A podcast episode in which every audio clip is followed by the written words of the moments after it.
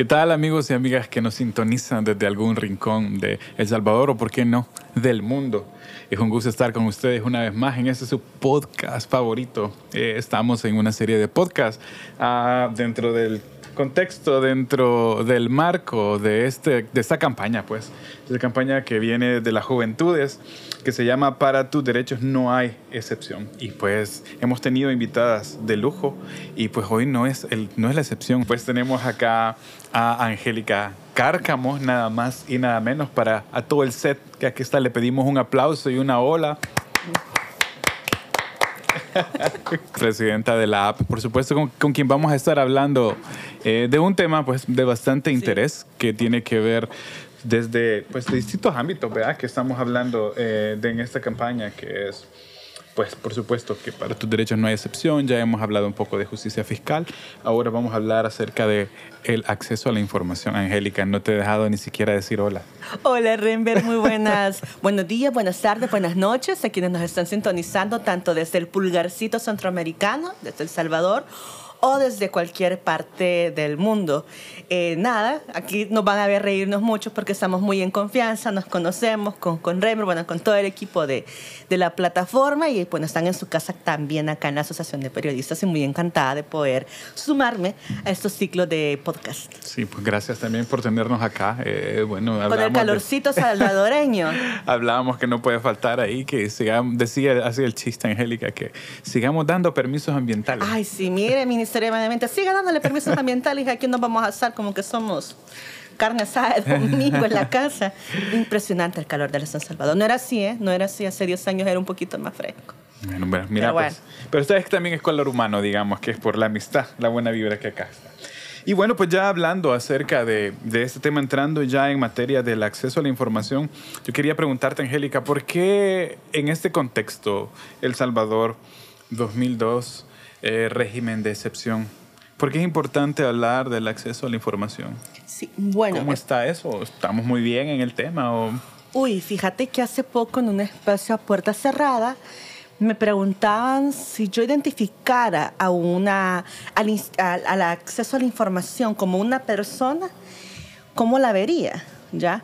Y yo les digo, es que ya ni la veo como una persona, la veo como un fantasma porque otras personas me decían, ay, está en estado de coma, ¿verdad? Yo digo, ni llega a estado de coma, ni está enfermo, está en estado fantasma. ¿Por qué? Porque tenemos una ley que existe, que es la Ley de Acceso a la Información Pública, que fue lograda gracias a una lucha muy grande de sectores de sociedad civil, de comunidades organizadas, que veían a bien tener una ley para justamente poder exigirle a lo que acá llamamos los entes obligados, que son las instituciones públicas o la gente que administra fondos del Estado, que rindan cuentas, ¿no? O sea, como contar de las costillas, como decimos.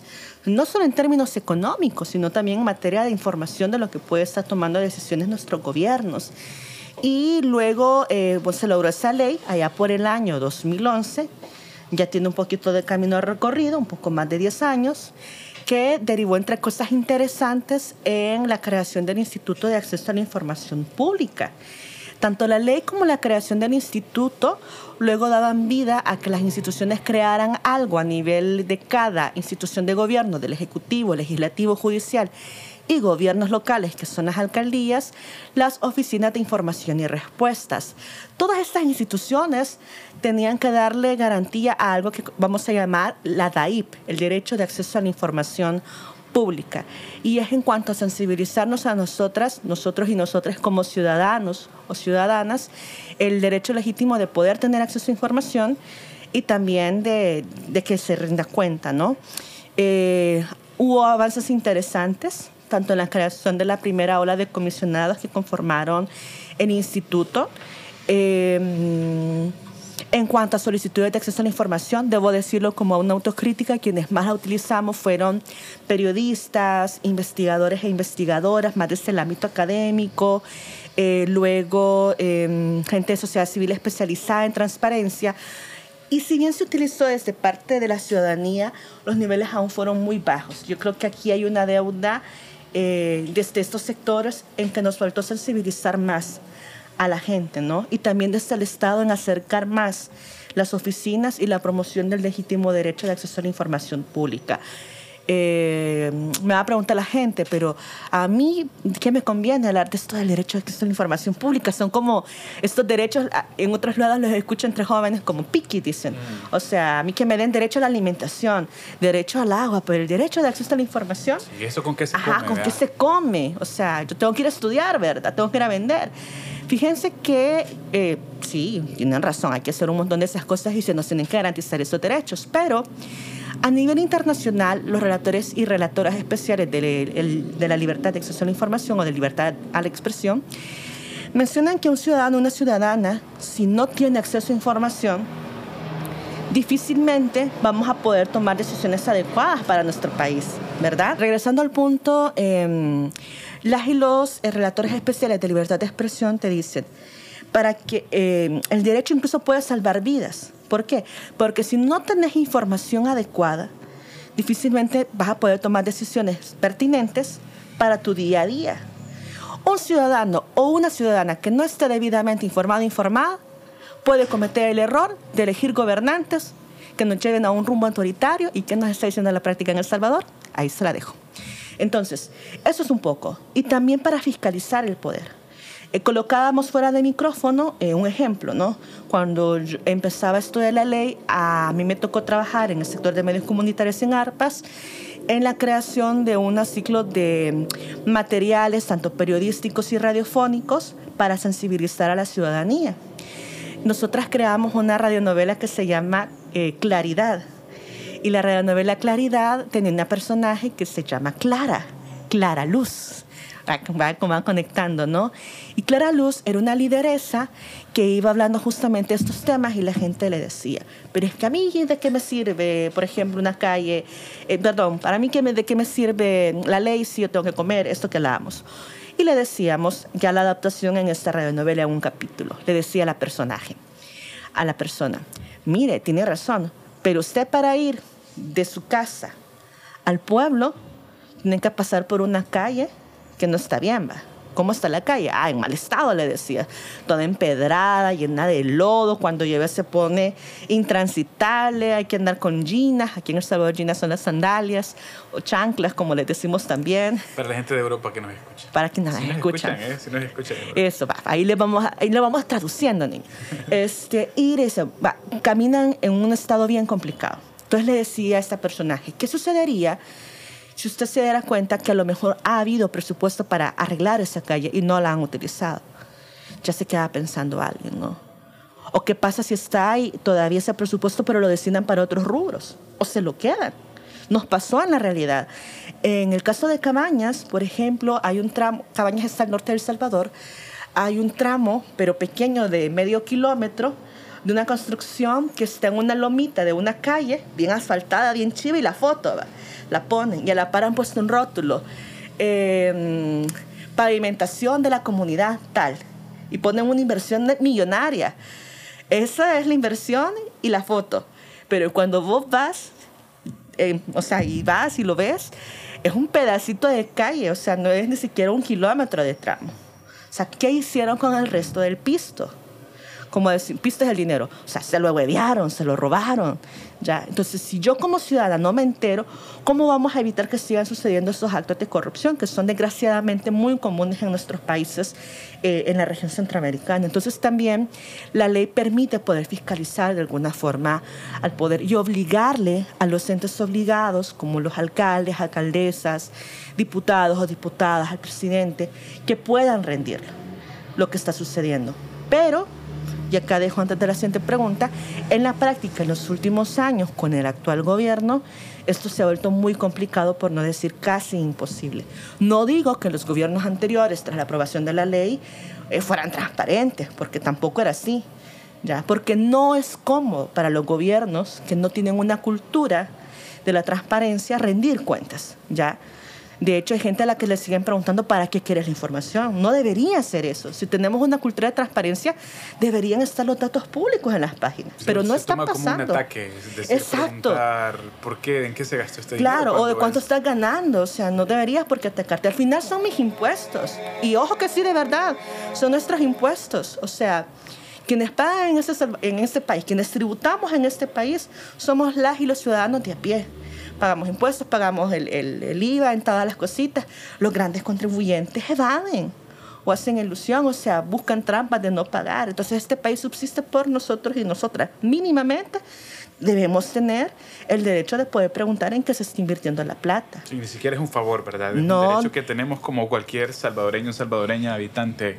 Eso y que te gobiernen tampoco es un favor. Fíjate que yo estoy a veces asustada cuando la gente dice, es que eh, gracias al gobierno tal eh, nos están dando alimentos, gracias al gobierno tal nos dieron dinero. No, es que no es gracias a, es que es obligación. Un funcionario o una funcionaria pública cuando ejerce un cargo está haciendo su trabajo. Es como nosotras y nosotras como empleadas. No nos dan gracias a la oficina cada vez que hacemos algo. Bueno, depende de los lugares. A veces sí, ¿eh? Eh, pero, en los lugares, o sea, pero en la mayoría de empresas no te lo hacen porque sabes cuáles son tus obligaciones del día a día y vas. No te están agradeciendo todos los días por cada cosita que haces, ¿no? Pero acá al gobierno pareciera que es un favor el que te está haciendo, como que si, no sé, el presidente o el alcalde se está sacando de su billetera el pisto para dártelo, ¿no, gentes? El dinero que nos dan o las cosas que recibimos o vienen de préstamos que estamos pagando nosotras y nosotros, la generación que viene atrás y multiplícalas por unas tres mínimamente más, ¿verdad? Entonces, eh, más bien hay que saber qué tanto se está invirtiendo y se está aprovechando al máximo eso. Pero cabal, la gente acá lo que lo ve en materia de los funcionarios sigue siendo como un ataque, desgraciadamente. Falta conciencia, ¿verdad? Falta también eh, remarcar la importancia de estos mecanismos. Y ahí justamente iba mi siguiente pregunta, Angélica. Eh, vos hablabas que existe, o existía, no sé, un instituto eh, de acceso a la información pública también. Y también que digamos que tanto el instituto como la ley son, digamos que son vehículos para, yo, yo- nosotros decimos vehículos de justicia, ¿verdad? Que es como para que eh, la ley en beneficio de la mayoría de las personas pues se cumpla. Si pudiéramos hablar de hitos o cuáles, digamos, cuáles son los puntos, vos, ah, ah, empezabas acotando pues que este instituto nació en el 2011. ¿Cuál es el estado de- desde ese entonces hasta hoy? Está intervenido, está intervenido por el actual gobierno, porque desgraciadamente tampoco se creó un reglamento pertinente para que se garantizara eh, una generación de comisionados o comisionadas que respondieran a un perfil de idoneidad. Tuvimos suerte con la primera generación de- comisionados y, comi- y comisionadas en la elección, porque acá, y lo digo así porque hay partidos políticos que se jactan de decir, promovimos una ley de acceso a la información. Arena al frente. Mentiras. O sea, Arena promovió que se aprobara la ley porque quería fiscalizar al frente que entraba al poder. Y el frente aprobó la ley porque necesitaba darle en el imaginario a la gente que iba a ser algo diferente que no era Arena. Por eso es que aprobaron la ley, no por un tema legítimo de reconocimiento del acceso a la información pública para la gente. Eso no es así. ¿ya? Entonces se crea esa ley. En buena hora se genera una ola de una primera ronda de comisionados y comisionadas. Eh, las, eh, los gremios de periodistas eh, es uno de los sectores que también son representados a través de comisionados y comisionadas. De hecho, la APES, su primera comisionada es de la APES por el gremio de periodistas, eh, Herminia Funes, actual directora de YSUCA. Aquí también tuvimos en, en un foro hace poco, por cierto, saludos. Si nos Saludos, saludos. Y ellos, junto con otras eh, comisionados y comisionados, hicieron un trabajo muy interesante justamente para garantizar el derecho a la ciudadanía de ese acceso. ¿Sí? Eh, por ejemplo, todo el tema de las apelaciones. eh, cuando te niegan la información un, un ente obligado, llamémosle ente obligado, insisto, a quienes eh, reciben y administran fondos públicos trataban de acelerar en la medida de lo posible esto. Realizaron muchas capacitaciones a las personas que ejercen el cargo de oficiales de información eh, y respuesta, de las famosas OIR, para que atendieran de forma más oportuna a la gente. Eh, generaron todo un trabajo de archivística, de cómo resguardar la información. Eh, se metieron mucho en el tema de los archivos militares, que fue un tema tan sensible sobre el tema de memoria histórica y acceso a la justicia, y de la que ha sido muy difícil, porque no lo fue en el gobierno anterior, con Sánchez Serán, y mucho menos lo fue, desgraciadamente, con este, ¿no? Eh, o sea, fue un instituto que también se la jugó, ¿no? Probablemente pudieron haber hecho, hecho otras cosas, quizás, pero es lo que la coyuntura también, en mi opinión, se los permitió dar. Pero, ¿qué pasó después de esa primera generación? empezaste a tener una entrada de comisionados y comisionadas que no responden, en mi opinión, a un perfil de una persona que sea coherente con estos principios. Y la práctica lo está demostrando. El actual comisionado presidente del IAI proviene, bueno, trabajó un tiempo en la Procuraduría de Derechos Humanos, eh, que estuvo de adjunto junto con Raquel de Caballero, la que acaba de regresar a la PDH, y estuvo en, una universidad, si no mal recuerdo, en la, en la Gavidia. Eh, pero ¿qué actitud ha tenido? Cuando llegó, el gobierno negoció desde el Ejecutivo poderle dar más autonomía al cargo del presidente del IAIP, que incluso le da facultades hasta para poder despedir gente o poder tomar decisiones que no necesariamente deben ser consultadas con el Pleno, es decir, con el resto de comisionados y comisionadas. Tanto así que todavía habían comisionados de la gestión anterior o de los que entraron, mejor dicho, con el gobierno anterior en la segunda ola, que, o sea, se separaron de esas decisiones. Pero ¿qué sucedió? Empezaron a haber cosas muy raras. Destituyeron, por ejemplo, a una de las comisionadas del IAIP, a, a Liduvina, Liduvina Magarín que eh, venía representando el sector de sindicatos, eh, trabajando muy fuerte en materia de defender el derecho de acceso. A ella le crearon falsamente un delito de filtración de información hacia la prensa eh, y tenés a Liduvina como una exiliada política porque ella se vio obligada a salir del país para resguardar su seguridad porque le estaban armando un juicio y si se quedaba pues podía pasar a algo un poco más grave, ¿no? Entonces ahí empezamos a ver señalamientos graves.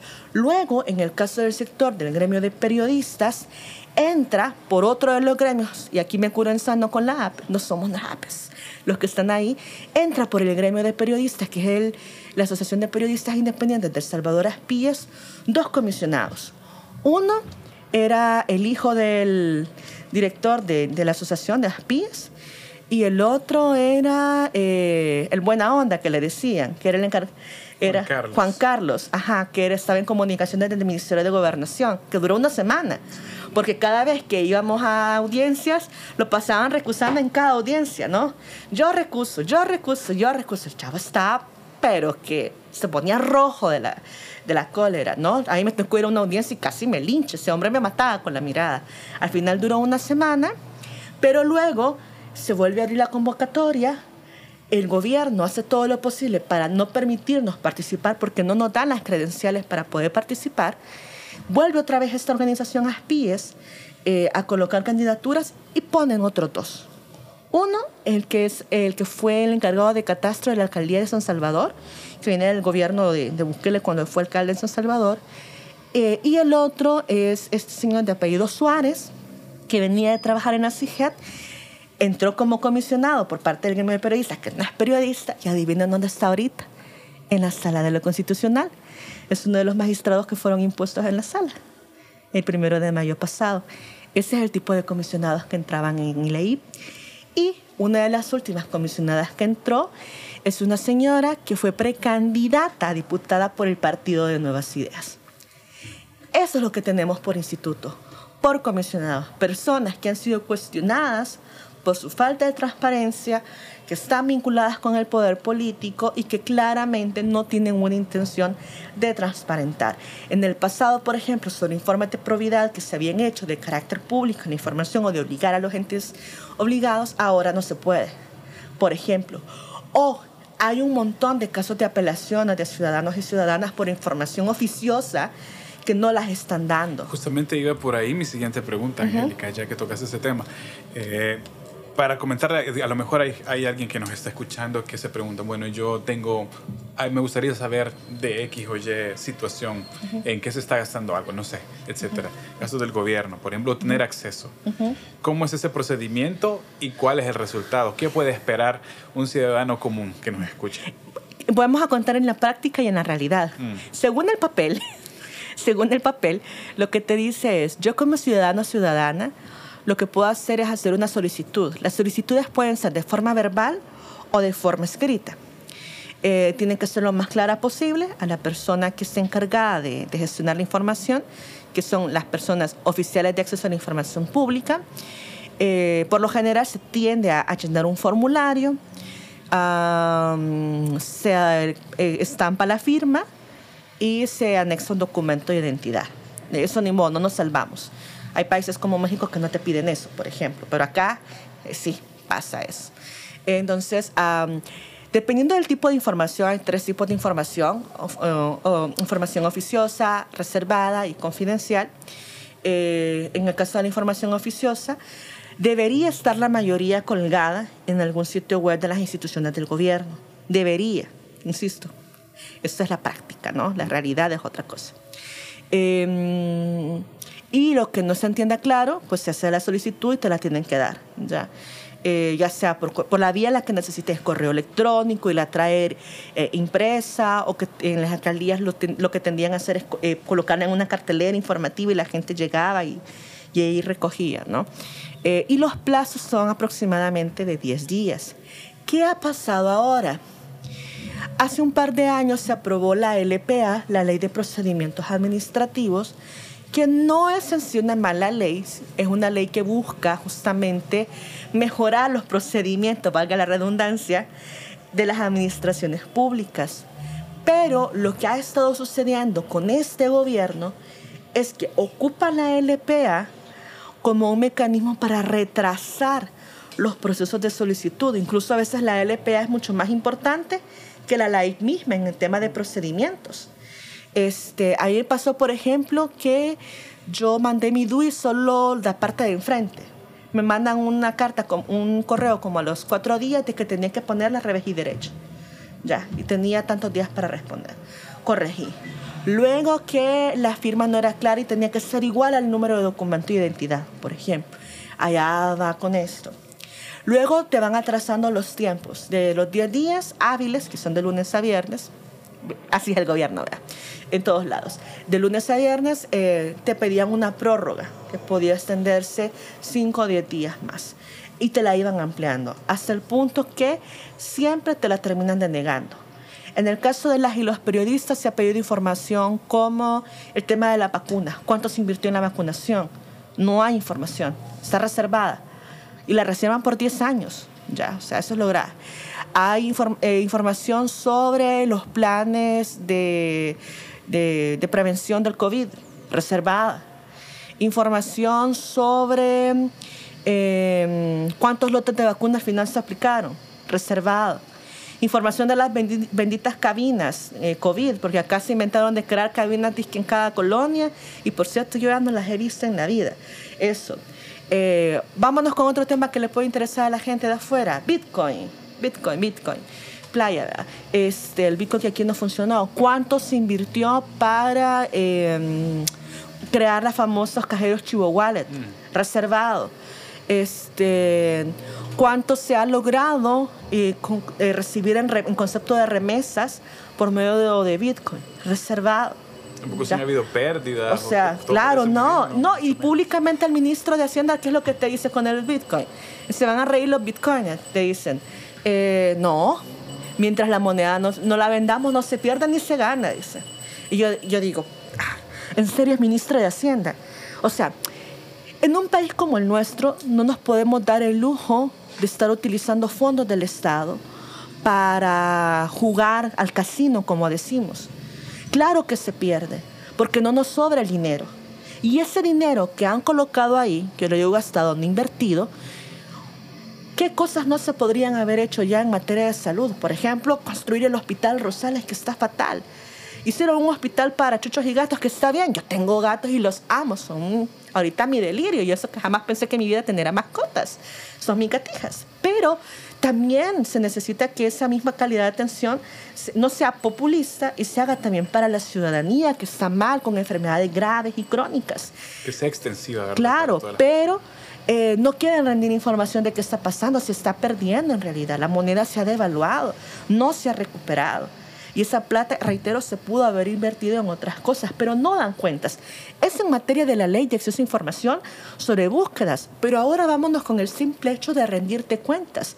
Lo más grave con el tema de la información es que independientemente, la ley es como el recurso para que te lo den, ¿no? Pero no lo están haciendo. Pero si vos ves como ciudadano o ciudadana, las y los funcionarios tampoco están rindiendo cuentas ni son transparentes con su trabajo. Miren con la prensa. las y los Justamente periodistas. esa, no me Ajá. quería ir sin que Ajá. fuéramos justamente con esa pregunta, te adelantas a las preguntas. Ya ves. ya ves. Justamente eso, que desde el punto de vista periodístico, ¿cómo es para, eh, bueno, ahora decir sos periodista parece que es una mala expresión en El Salvador, eh, por lo menos desde la narrativa gubernamental. Y pues ya vamos, que está terminando con esta pregunta, que el tiempo, se nos, el tiempo se nos hace agua. Sí, yo les dije que no, a mí no me pongan así a hablar porque me puede extender una Es hora. por el calor que el tiempo se nos hace agua. es eso, ¿qué, qué, qué es, ¿cómo es para un periodista ahora tener, digamos, acceso a fuentes gubernamentales, eh, cotejar? La- Es muy complicado. Em, retrocedimos bastante. La ley de alguna forma permitía tener acceso a algunos datos. De hecho, se estaba promoviendo mucho el periodismo de datos. Eh, ahora eso no es posible. O sea, retrocedes.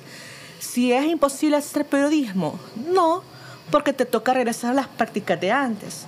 Veamos, por ejemplo, cómo medios como el Faro eh, publican contenidos a partir de filtración de información. Eso ya se hacía antes de este contexto, pero no debería ser la práctica. Pero es a lo que te quedas porque no hay eh, flujos o puertas donde puedes tocar y recibir información. El presidente de la República, se los dejo de tarea a quienes me están escuchando, ¿cuántas entrevistas le ha dado a los medios de comunicación nacional? Díganme, ¿cuántas? Le doy un premio al que me diga cuántas. Ninguna. Pueden comentar abajo. Abajo, adivinen. Y nos vamos a contactar. Lo han hecho con medios internacionales y lo ha hecho con medios de propaganda, los medios del gobierno, pero medios como eh, tradicionales como TCS, Grupo Megavisión, no sé qué otro más grande hay, el Canal 12, el- la prensa, el diario, les estamos dando publicidad a los medios. eh, o sea, no hay medios alternativos mucho peor, medios comunitarios ni siquiera les interesan. O sea, no ha habido del presidente esto. Y en las conferencias de prensa, ¿qué sucede cuando no les hacen preguntas que a ellos les gustan? Empiezan a atacar a los medios. Véanlos, no, no, no me lo estoy inventando. Vean las, las redes de YouTube este, cómo el mismo presidente se pone y se ríe. Ah, el faro y facto, lo mismo de siempre. Ay, gato. Este, y se ríe. Hasta les hacen luego unos videos de YouTube desprestigiándoles, ¿verdad? Eh, Se jacta yo- de darle entrevistas a, A Tucker o Tucker Carlson, que es de un medio de derecha de Fox. Claro, News, Fox, eh, que, no, es de no es periodista. Donald Trump, ¿verdad? Claro, exacto. Este, penoso. Y da entrevistas en inglés, porque ni siquiera le puede rendir a la ciudadanía información en español. ¿Qué, qué te pasa? No nos tengas miedo, por favor, no nos tengas miedo. No le tengas miedo a la prensa y a hacer periodismo. Entonces, tenemos este caso, con, esto, el acceso a la información, los funcionarios replican lo mismo. Si Bukele te hace esto, sus funcionarios hacen lo mismo. En el interior nos ha pasado con los periodistas locales que te dicen también que no hay apertura de acceso a la información. Eh, solo te permiten que les preguntes lo que ellos quieren. Eso no es hacer periodismo. Eso, en todo caso, puede ser comunicación institucional y a veces están cayendo también en una narrativa de propaganda que no es sana, porque es implementar una narrativa única que no necesariamente es la realidad. Y acá hay que tener mucho cuidado, porque cuando los gobiernos empiezan a solo implementar una narrativa única y atacar a la prensa y atacar a personas defensoras de derechos humanos o gente crítica, acá estamos hablando que se están instaurando cualquier otra cosa menos un gobierno de corte democrático. Son los populismos 2.0, le llamo yo. Para ir terminando, Angélica, este tema da como para mucho, ¿verdad? pero queremos dejar, dejemos- queremos que esto sea como una espinita para que la gente también vaya y busque soluciones, busque información o se informe, ¿verdad? También más allá de la información valiosa que vos nos estás eh, dando este día. La gran pregunta, porque nosotros trabajamos mucho con juventudes, nos interesa saber desde tu punto de vista, para ir cerrando también, quizás lo podemos unir con un mensaje a la nación, un mensaje a la juventud. Ya, ya me sentí mal. Bueno, quisiéramos saber, eh, pues, qué hacer, qué hacer. ¿Cuál sería tu mensaje a las juventudes al respecto? ¿Qué podemos hacer? Me incluyo, nos incluimos porque, bueno, la ley dice que... 35, 35. todavía, todavía. Represent. Sí, pero mira, que, que- que- que aquí decimos, eh, por decir que difícil que yuca, ¿verdad? O sea, yo, no es lo mismo cuando yo tenía 18 que decir cuando tengas 35. O Sí. sea, de los 18 a los 35 han pasado muchas cosas. Hay muchos lumbagos. Sí, el cuerpo lo reciente, ¿eh? Pero bueno, eh, somos, eh, como dicen, el meme, chavorrucos, chavorrucas. Pero bueno, estamos jóvenes. No, para quienes están empezando, y, desde mi experiencia también como joven, eh, eh, joven en el límite de la edad de mi país, em, no hay que estigmatizarnos. Eso es una cuestión y creo que también tenemos el reto más grande de no, de no darle la razón a las y los adultos que piensan que las y los jóvenes no pensamos, que las y las jóvenes no tienen criterio, que no se organizan. Creo que hay que desmentir eso o sea, lo digo por experiencia cuando yo tenía 18, qué dolor. Este, porque sí, somos los cambios. O sea, creo que las y los jóvenes nos comemos el mundo porque queremos hacer miles de cosas y hay que hacerlo. Me parece que la organización es la parte más importante para poder generar procesos de cambio. Eh, tengan criterio, no se dejen ir por todo lo que ven. Con esto no les digo que pasen solo en las redes sociales, en los teléfonos, viendo TikTok chistosos. O sea, sí, ríense y eso, porque también andar solo hablando de política es aburrido, yo lo sé. Pero también hagamos cosas divertidas hablando sobre temas de política. Sí se puede. Retémonos, salgámonos de la zona de confort. Y hay una frase muy chévere que me gusta de, del expresidente chileno, Salvador Allende, que decía, ser joven y no ser revolucionario es casi un suicidio, ¿verdad? Palabras más, palabras menos. O sea, que seamos jóvenes y no nos organicemos desde es la contradicción Sí, exacto. O sea, miren, bichos y bichas, como decimos acá, hagan lo que ustedes quieran, cómanse el mundo por convicciones. Porque luego el tiempo les va a ir pasando factura de la sociedad. Yo al menos en este momento, en esta etapa de mi vida, como relativamente joven aún, adulta joven me voy a decir, eh, la gente me pregunta, pero ¿por qué seguís en esa coyuntura en tu país que se está uniendo, en un contexto donde te estás exponiendo, donde te puede pasar cualquier cosa? Simple. Yo no viví la guerra. Ni mis papás tampoco, porque eran una zona muy conservadora, pero tuve el, privilegio de conocer a la gente que lo vivió o quienes lograron sobrevivir, que te lo cuenten y sé lo que no quiero para mi país. Y al menos mientras yo pueda, Voy a seguir articulándome y hacer estos esfuerzos porque me niego a que mi país volvamos a retroceder 30, 40 años cuando tenemos miles de personas que dieron la vida para que nosotros tuviéramos ciertas libertades y poder, por ejemplo, yo decir que he tenido el lujo de poder tener ciertos accesos a estudios que quizás mis generaciones anteriores no la tuvieron. Entonces, recuerden lo que sus familiares o sus antepasados recientes dejaron de hacer para que nosotros tuviéramos mejores condiciones para los siguientes sigan trabajando por ellos y ellas. Qué lujo tenerte acá, Angélica. Muchas gracias por este tiempo. Bueno, y el tiempo se nos ha agotado, pero sí, pues nos deja muchos aprendizajes, nos deja muchas reflexiones al respecto y pues a nuestros amigos y amigas que nos están escuchando en este momento, pues un saludo. Vamos cerrando esta edición más de su podcast favorito y recuerden que para nuestros derechos no hay excepción. Nos vemos. Hasta la próxima.